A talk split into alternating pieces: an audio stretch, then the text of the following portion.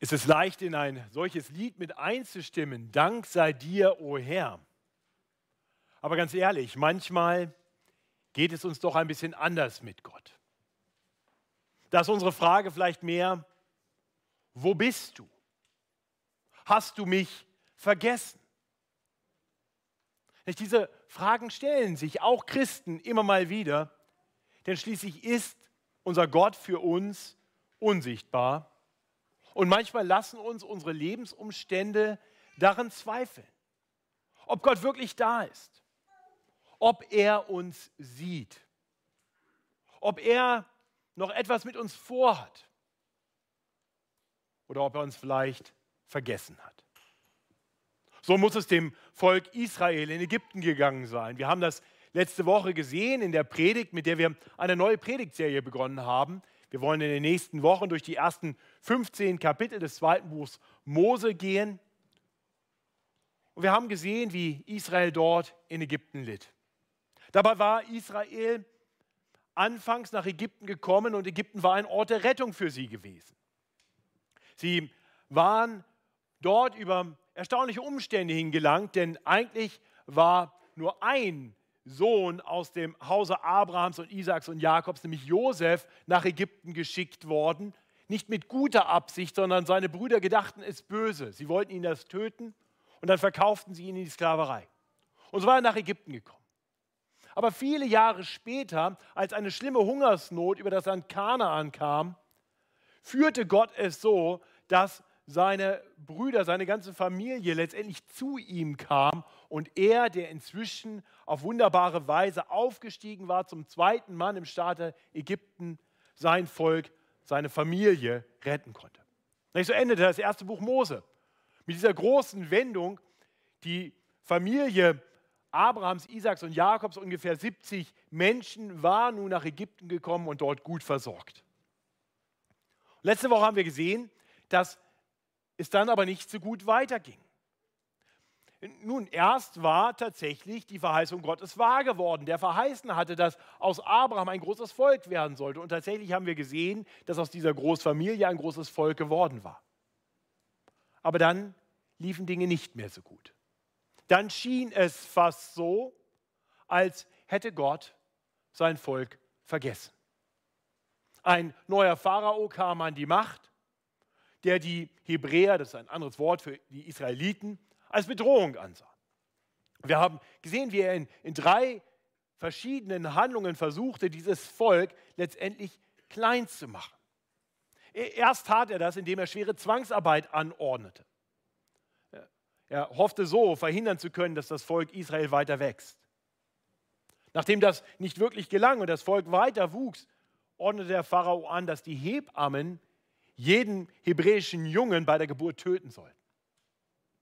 Aber auch das gelang nicht. Die Hebammen erklärten dem Pharao, dass die Frauen zu schnell waren, sie immer zu spät kamen und so wurden weiter Kinder geboren und das Volk wuchs weiter.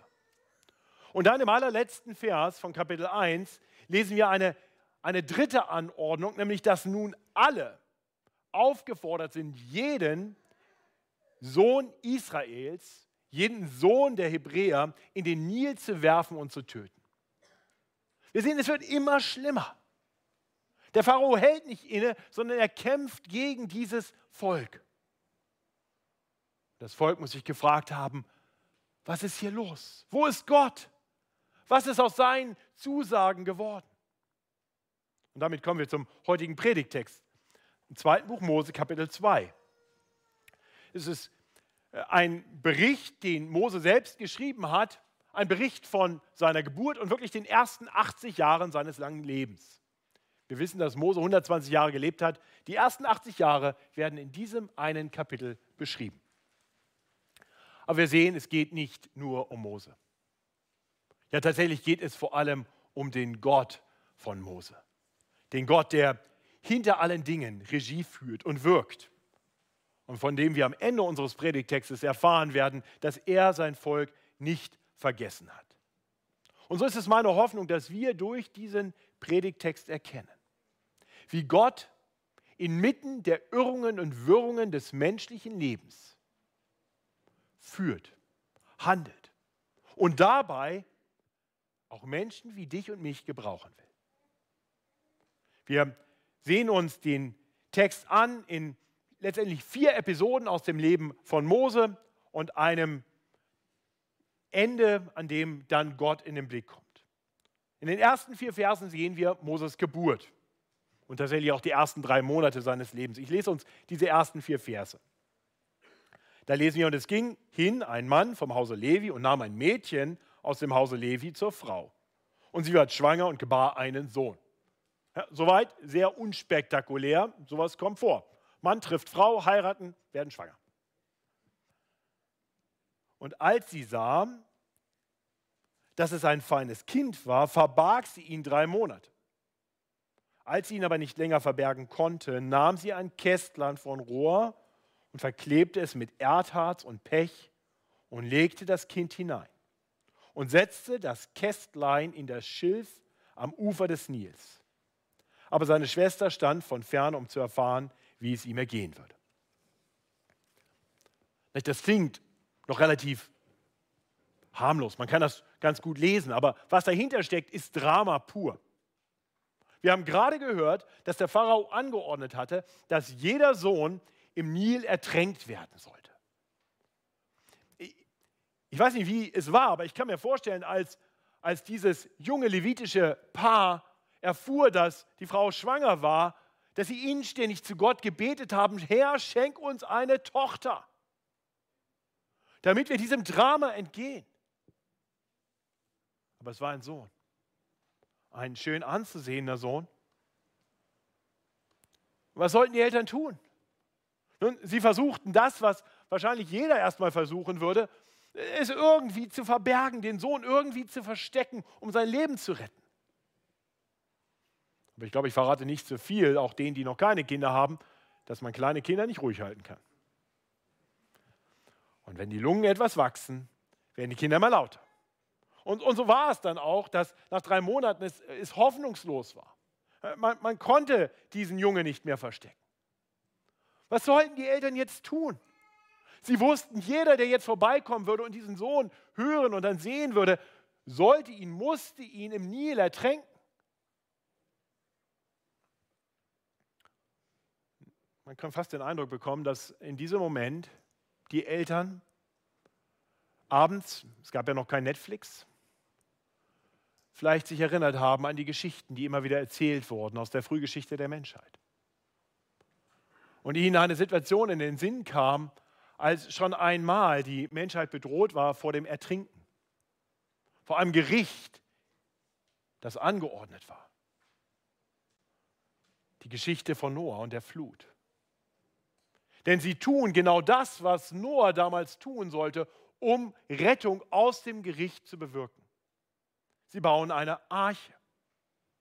Äh, tatsächlich steht hier das Wort bei Luther Kästlein ähm, das erinnert uns an das Wort Kasten aus 1. Mose 6,14. Tatsächlich steht im Hebräischen hier das gleiche Wort, das gemeinhin übersetzt wird mit Arche. Sie bauen eine Arche. Äh, sie tun das in der Hoffnung, dass Gott noch einmal in seiner großen Gnade retten würde aus dem Gericht. Hebräer 11 macht das deutlich. Die Eltern handelten im Glauben, im Vertrauen auf Gott. Und so bauen sie dieses Kästlein und legen ihren Sohn hinein und hoffen und bangen und beten und zittern und können es gar nicht mit ansehen. Was sollte nun werden? Was würde nun werden? Und vielleicht geht es dir zu Beginn dieses Jahres ähnlich.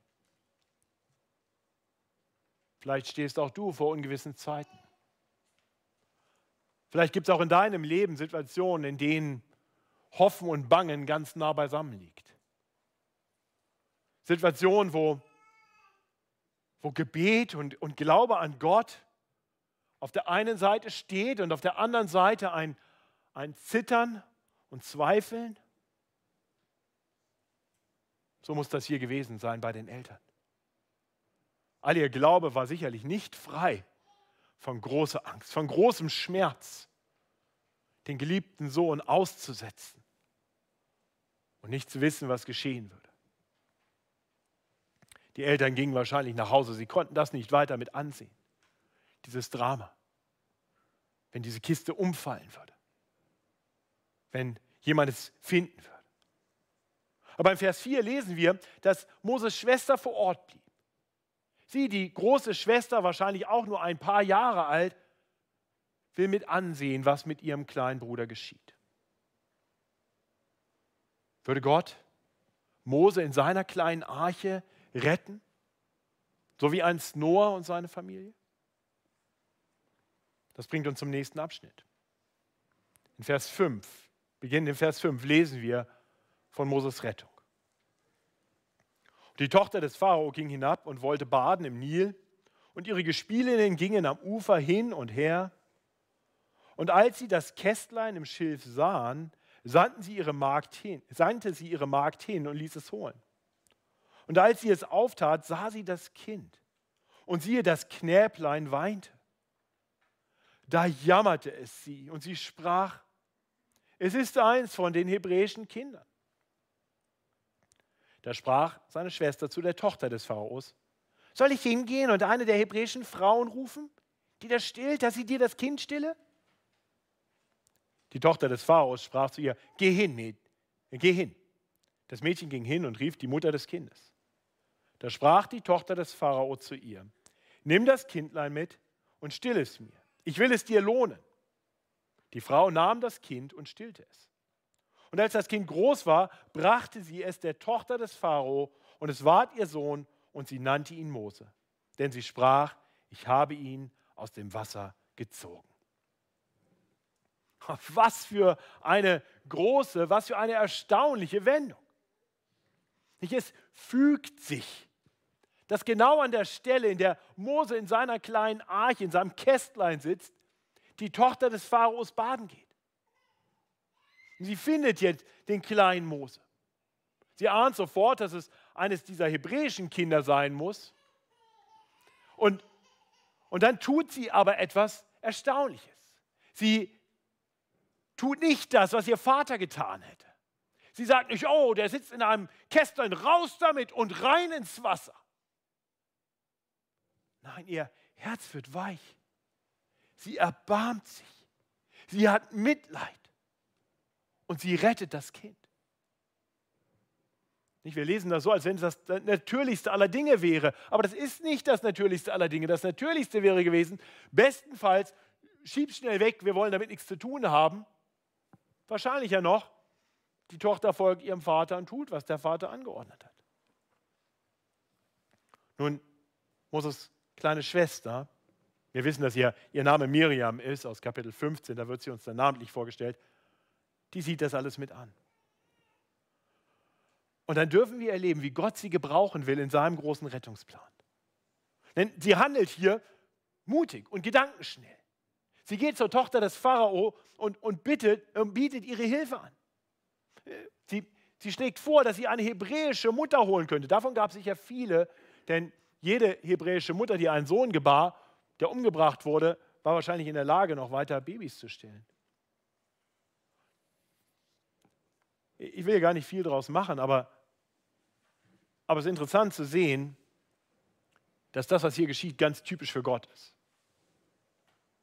Er gebraucht oft die, die Unscheinbaren, die, die in der Gesellschaft nichts gelten, um seinen guten Plan auszuführen.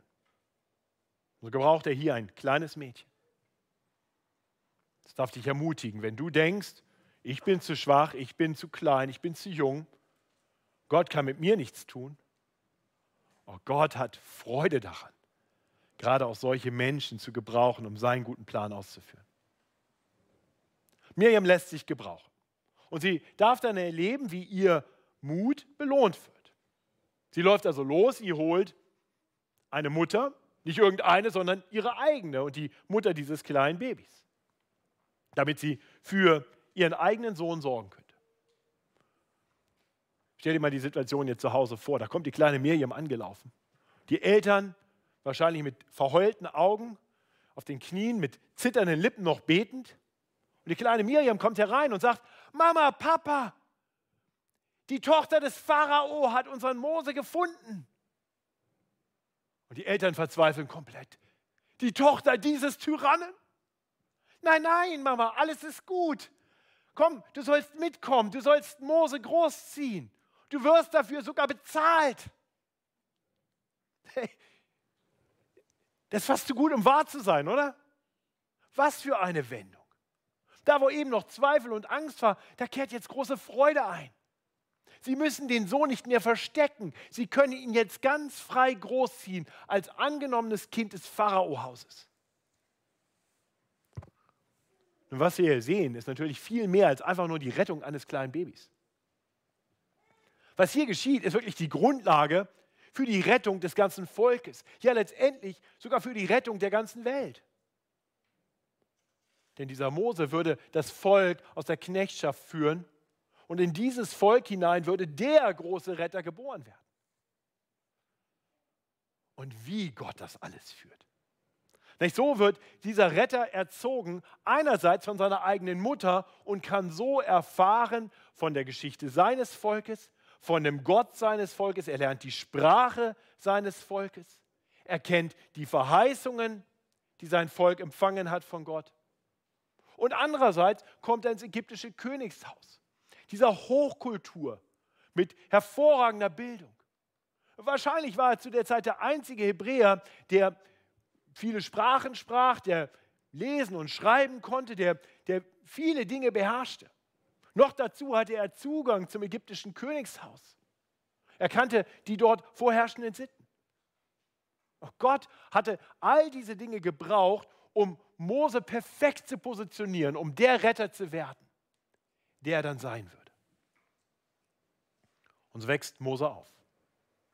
Wir haben in der Postgeschichte 7 gerade gehört, dass er 40 Jahre im Königshaus verbrachte.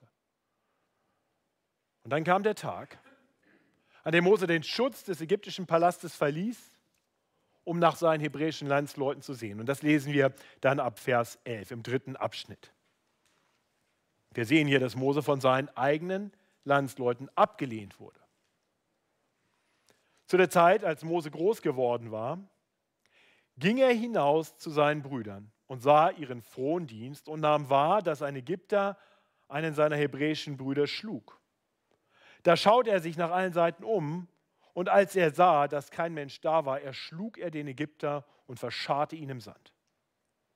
Am anderen Tage ging er wieder hinaus und sah zwei hebräische Männer miteinander streiten und sprach zu dem einen, zu dem, der im Unrecht war, warum schlägst du deinen Nächsten? Er aber sprach, wer hat dich zum Aufseher oder Richter über uns gesetzt? Willst du mich auch umbringen, wie du den Ägypter umgebracht hast? Da fürchtete sich Mose und sprach, wie ist das bekannt geworden? Und es kam vor dem Pharao. Der trachtete danach, Mose zu töten. Aber Mose floh vor dem Pharao. Ja, aller, aller Luxus des Königshauses konnte Mose letztendlich nicht dazu bringen, zu vergessen, wo er herkam. Und so ging er eines Tages hinaus zu den Hebräern. Er sah, wie sie immer noch 40 Jahre später harte Zwangsarbeit zu verrichten hatten. Und da musste er mit ansehen, wie einer der Aufseher der Ägypter ein Hebräer schlug. Es war wahrscheinlich nicht einfach nur eine sanfte Backpfeife. Das Wort schlug, was hier steht, ist genau das gleiche, was Luther dann im nächsten Vers mit dem Wort erschlug übersetzt. Also so wie Mose dann den Ägypter erschlug, schlug der Ägypter einen anderen Hebräer.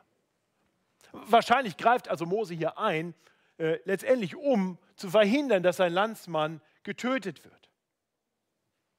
Mose agiert als Retter, als Retter seines Landsmanns. Und natürlich ahnen wir sofort, dass, dass dieser Weg der Rettung nicht funktionieren konnte. Nicht so mutig und stark Mose auch gewesen sein mag, aus eigener Kraft konnte er seine hebräischen Landsleute nicht aus der Knechtschaft in Ägypten befreien. Er konnte nicht einfach jeden Ägypter nacheinander erschlagen. Nun am nächsten Tag geht er wieder raus und er sieht, wie sich jetzt zwei Hebräer untereinander streiten. Und, und das versteht er nicht. Das sind doch Landsleute. Die sollten doch einander freundlich und gut behandeln. Sie sollten doch miteinander unterwegs sein. Und er versucht sich als, als Friedensstifter. Aber er wird abgelehnt. Er wird verspottet. Er wird nicht erkannt als der Führer, den, den Gott erwählt hatte, um sein Volk zu retten. Nicht so sagt dieser Hebräer zu Mose, wer hat dich zum Aufseher und Richter über uns gesetzt? Die Antwort auf diese Frage ist Gott. Aber das erkennt der Hebräer nicht. Willst du mich auch töten, wie du gestern den Ägypter getötet hast? Und, und, hier bekommt es Mose jetzt mit der Angst zu tun. Wie kann das sein? Wie kann das sein, dass jetzt zwei andere Hebräer wissen von dem, was, was an anderer Stelle geschehen ist?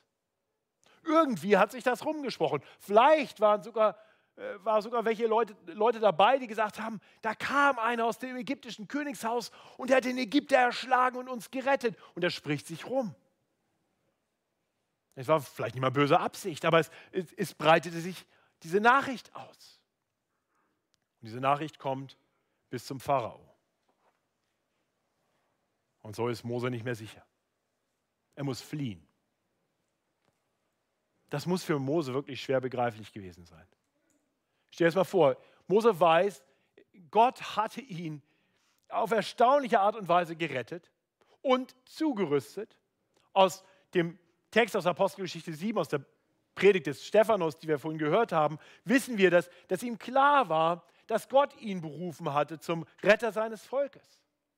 Und jetzt hat er gerade angefangen damit. Aber jetzt muss er erleben, dass die Seinen, die, zu denen er gekommen ist, um sie zu retten, ihn nicht annehmen. Er ist gescheitert. Was hat das alles jetzt zu bedeuten? Warum diese Wendung? Hatte Gott jetzt keine Verwendung mehr für ihn? Ja, zugegeben, es war wahrscheinlich nicht der richtige Weg, jetzt einfach die Ägypter zu erschlagen, aber, aber letztendlich hatte er doch zum Wohle seines Volkes gehandelt. Warum jetzt das? Vielleicht kommt dir auch das bekannt vor. solche Wendungen kennen wir. Wo Dinge gut gemeint, mit guter Intention und im Vertrauen darauf, dass Gott das gebrauchen will, getan wurden und, und alles geht schief. Wir lesen ab Vers 15, wie schief das alles ging. Wir lesen, dass Mose für 40 Jahre ins Exil muss. Aber Mose floh vor dem Pharao und hielt sich auf im Lande Median. Und er setzte sich nieder bei einem Brunnen. Der Priester aber in Midian hatte sieben Töchter, die kamen, Wasser zu schöpfen und füllten die Rinnen, um die Schafe ihres Vaters zu tränken. Da kamen Hürden und stießen sie weg. Mose aber stand auf und half ihnen und tränkte ihre Schafe. Und als sie zu ihrem Vater Reguel kamen, sprach er, warum seid ihr heute so bald gekommen? Sie sprachen, ein ägyptischer Mann stand uns bei gegen die Hürden und schöpfte für uns und tränkte die Schafe. Er sprach zu seinen Töchtern, wo ist er? Warum habt ihr den Mann draußen gelassen? Ladet ihn doch ein, mit uns zu essen. Und Mose willigte ein, bei dem Mann zu bleiben. Und er gab Mose seine Tochter Zippora zur Frau, die gebar einen Sohn, und er nannte ihn Gershom. Denn, sprach er, ich bin ein Fremdling geworden im fremden Land. Ja, wiederum, wir, wir wissen aus der Postgeschichte 7, dass diese Zeit in Midian 40 Jahre dauert. Mose war also dahin geflohen, nach Midian. Midian ist östlich von Ägypten.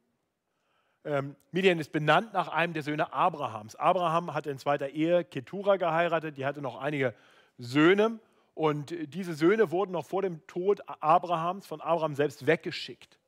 Einer dieser Söhne, Midian, ging also in diese Region, heutiges Saudi-Arabien.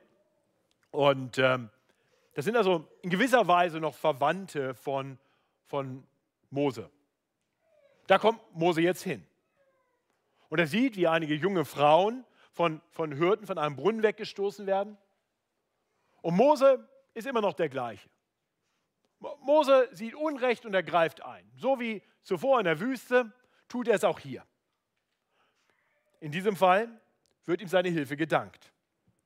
Er findet Aufnahme im Haus Reguels, bekommt sogar eine seiner Töchter zur Frau, Zippora, und sie haben einen Sohn. Aber das ist kein wirkliches Happy End. Das wird deutlich durch den Namen, den Mose seinem Sohn gibt. Er nannte ihn Gershom. denn sprach er, ich bin ein Fremdling geworden im fremden Lande. Das klingt reichlich desillusioniert, oder? Meine, Mose wusste um seine erstaunliche Rettung. Er hat das Königshaus verlassen voller Tatendrang. Er wusste sich von Gott berufen, wollte sich jetzt von Gott gebrauchen lassen, wollte Gutes tun. Alles geht schief. Und jetzt sitzt er dort in Midian. Nicht nur kurz. Es ist genug Zeit, um dann irgendwann zu heiraten, Kinder zu haben. Und er sitzt da und sitzt da, mitten in der Öde der Wüste. 40 Jahre lang. Nur um das mal für uns einzuordnen, das ist 20 Mal Corona. Sogar noch mehr. So lange sitzt er da. Also ich weiß nicht, wie es dir geht, aber diese Öde der Corona-Pandemie geht mir so richtig auf den Keks. Und ich denke, das ist jetzt echt ewig lang, es reicht. 20 Mal so lang. 40 Jahre. Mitten in der Wildnis.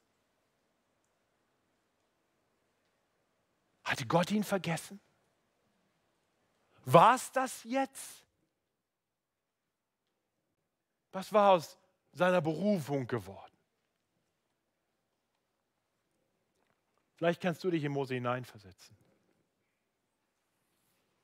Ich weiß, dass manche unter uns das Gefühl haben, irgendwo so mitten in der Öde zu sitzen, in der Wüste.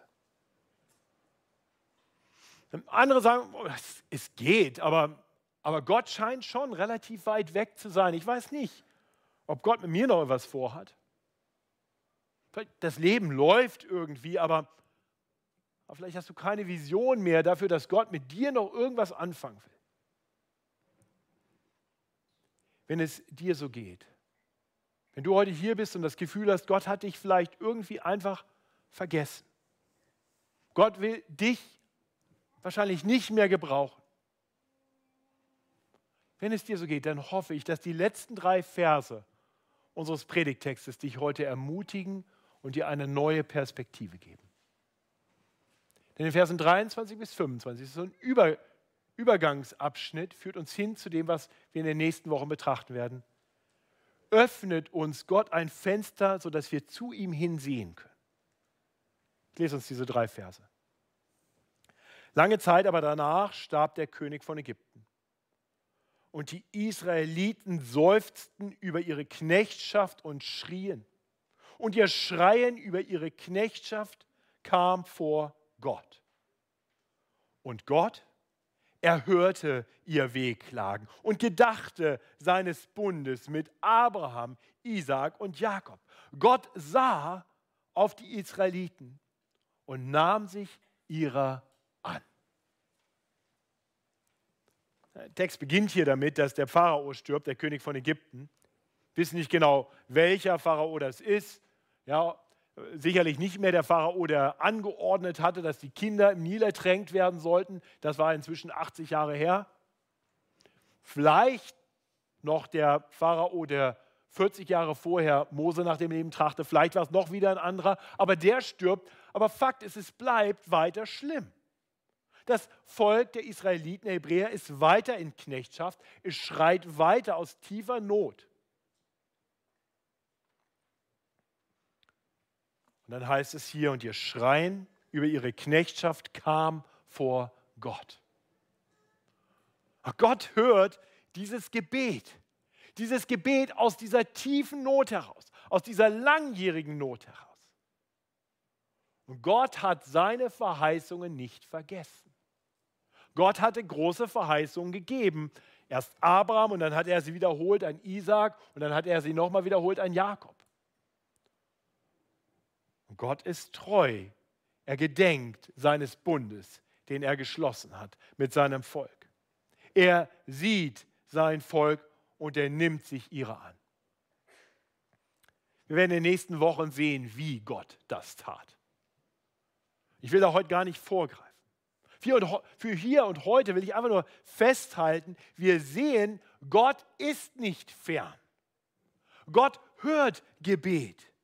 Gott sieht seine Kinder. Und er vergisst seine Verheißungen niemals. Ja, tatsächlich steckt eine gewisse Ironie in diesem Text, weil es ja ein bisschen so klingt, als wenn Gott jetzt gerade 80 Jahre lang Mittagsschlaf gemacht hat. Aber, aber jetzt gedenkt er, jetzt nimmt er wahr, jetzt hört er. Aber tatsächlich haben wir doch im ganzen Predigtext gesehen, dass Gott aktiv war, oder? Die Menschen haben das vielleicht nicht wahrgenommen. Für die Menschen wirkte es so. Aber wir dürfen wissen, Gott war aktiv. Er hatte doch alle Dinge so geführt, um eine zukünftige, noch viel größere Rettung vorzubereiten. Und diese in gewisser Weise auch schon bildhaft darzustellen. Dazu hatte er Mose so zugerüstet, dass dass wenn Mose das Volk aus dem Exil geführt hat, aus diesem Volk heraus der große Retter geboren werden würde, der dann nicht nur der Retter seines Volkes sein würde, sondern der Retter aller Menschen, die sich ihm jemals im Glauben zuwenden. Ja, und Mose weist uns auf diesen Retter, auf Jesus hin. Wir, wir sehen, das ist ein großes Schauspiel, das ist kein Zufall, das ist von Gott alles so geplant und geführt. Nicht so wie Mose hier würde später auch Jesus bei der Geburt bedroht sein durch die Ermordung eines bösen Tyrannen. So wie Mose durch seine Eltern letztendlich gerettet wurde, so würde auch Jesus von seinen Eltern gerettet werden, die mit ihm flohen. Äh, so wie, wie Mose hier von den Seinen abgelehnt wurde, so wurde auch Jesus später von den Seinen abgelehnt, zu denen er gekommen war, um sie zu retten. Er wurde dann sogar gefangen genommen, gefoltert und schließlich brutal an ein Holzkreuz genagelt und getötet. Wenn Mose hier gescheitert zu sein scheint, dann schien Jesus erst recht gescheitert zu sein. Aber Gott erwies sich, wie schon bei der Rettung des kleinen Mose aus dem Nil, als der Gott der großen Wendungen. Nicht durch, durch Jesu Tod und seine Auferstehung hat Gott den großen Feind besiegt, der die Menschen versklavt hat. Er hat sein Volk gerettet aus einer Knechtschaft, die schlimmer ist als die Knechtschaft unter einem fremden Tyrannen. Denn die Knechtschaft, unter der wir alle leiden, ist die Knechtschaft unter der Sünde. Äh, tatsächlich litt unter dieser Knechtschaft auch schon das Volk Israel. Das sehen wir an den Hebräern, die mitten in der Wüste, nachdem Mose gerade angefangen hatte, als Retter aufzutreten, miteinander streiten weil ihre Herzen, so wie die Herzen aller Menschen, böse sind, von Jugend auf. Aber Jesus kam, um dieses Böse, um die gerechte Strafe für all das Böse auf sich zu nehmen. Deswegen wurde er nicht gerettet, sondern gab sein Leben am Kreuz und starb stellvertretend für unsere Schuld, sodass sich jeder, der sich ihm im Glauben zuwendet, gerettet wird. Er ist der große Retter.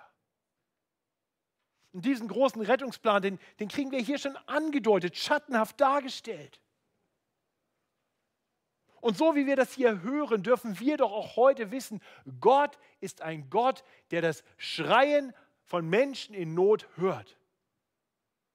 Die Frage für dich ist nur, kennst du deine größte Not? Hast du schon zu Gott geschrien und um Rettung gebeten?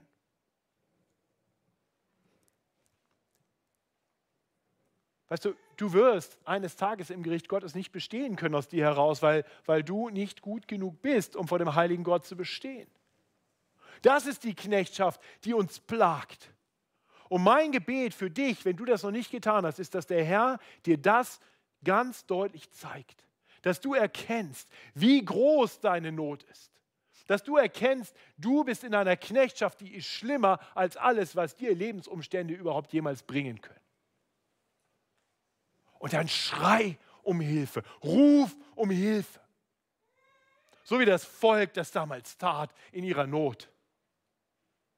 Und sei gewiss, Gott hört und sieht. Und er nimmt sich eines jeden an, der zu ihm ruft. Das ist meine Einladung für dich. Wenn du das noch nicht getan hast, ruf zu diesem Gott und erlebe, dass er ein Gott ist, der großen Wendungen, der neues Leben bringt, der neue Perspektive schenkt, der rettet. Und viele, die allermeisten unter uns haben das getan. Wir haben zu Gott gerufen und wir haben bei ihm Rettung gefunden. Aber auch wir tun gut daran, daran erinnert zu werden, dass der Gott, der uns gerettet hat, mit uns noch nicht fertig ist. Auch wenn es dir so vorkommen mag, dass seit der Rettung manches abgeflaut ist, das Feuer nicht mehr so brennt, die Begeisterung nachgelassen hat. Gott sieht dich. Und Gott will dich gebrauchen. Ich hoffe, das sehen wir hier in diesem ganzen Predigtext. Ich hoffe, das ist dir aufgefallen. Nicht, wie, wie Gott auch durch ganz unscheinbare Personen und ganz nebensächliche Handlungen seinen großen Plan inmitten der Irrungen und Wirrungen des menschlichen Lebens ausführt.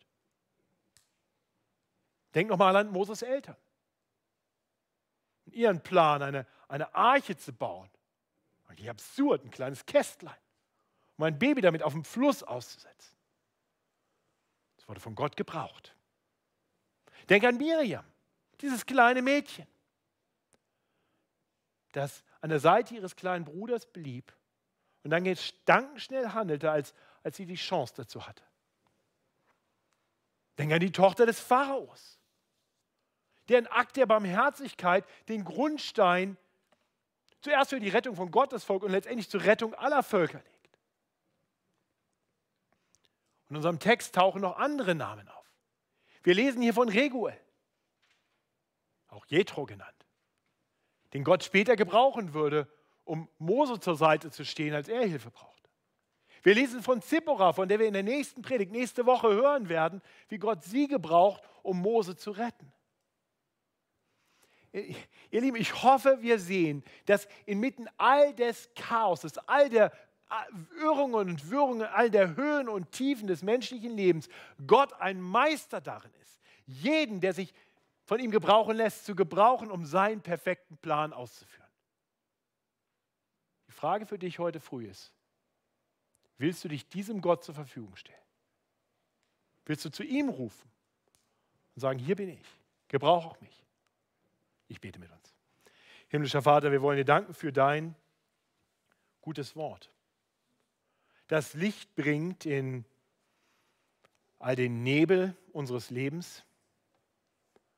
Herr, wir bekennen dir, dass wir viele Dinge nicht verstehen und dass wir immer wieder auch Fragen haben, wo du bist, was du gerade tust, was das alles soll. Oh Herr, es ist so wohltuend zu sehen, in der Geschichte, die du mit deinem Volk geschrieben hast, wie du ein Gott bist, der alle Dinge gebraucht. Und wir wissen dürfen, dass denen, die dich lieben, wirklich alle Dinge zum Besten dienen, weil du einen guten Plan hast zur Rettung von Menschen, die zu dir rufen. Und so ist es mein Gebet, dass wir heute früh neu wachsen im Vertrauen auf dich sodass auch wir im Glauben leben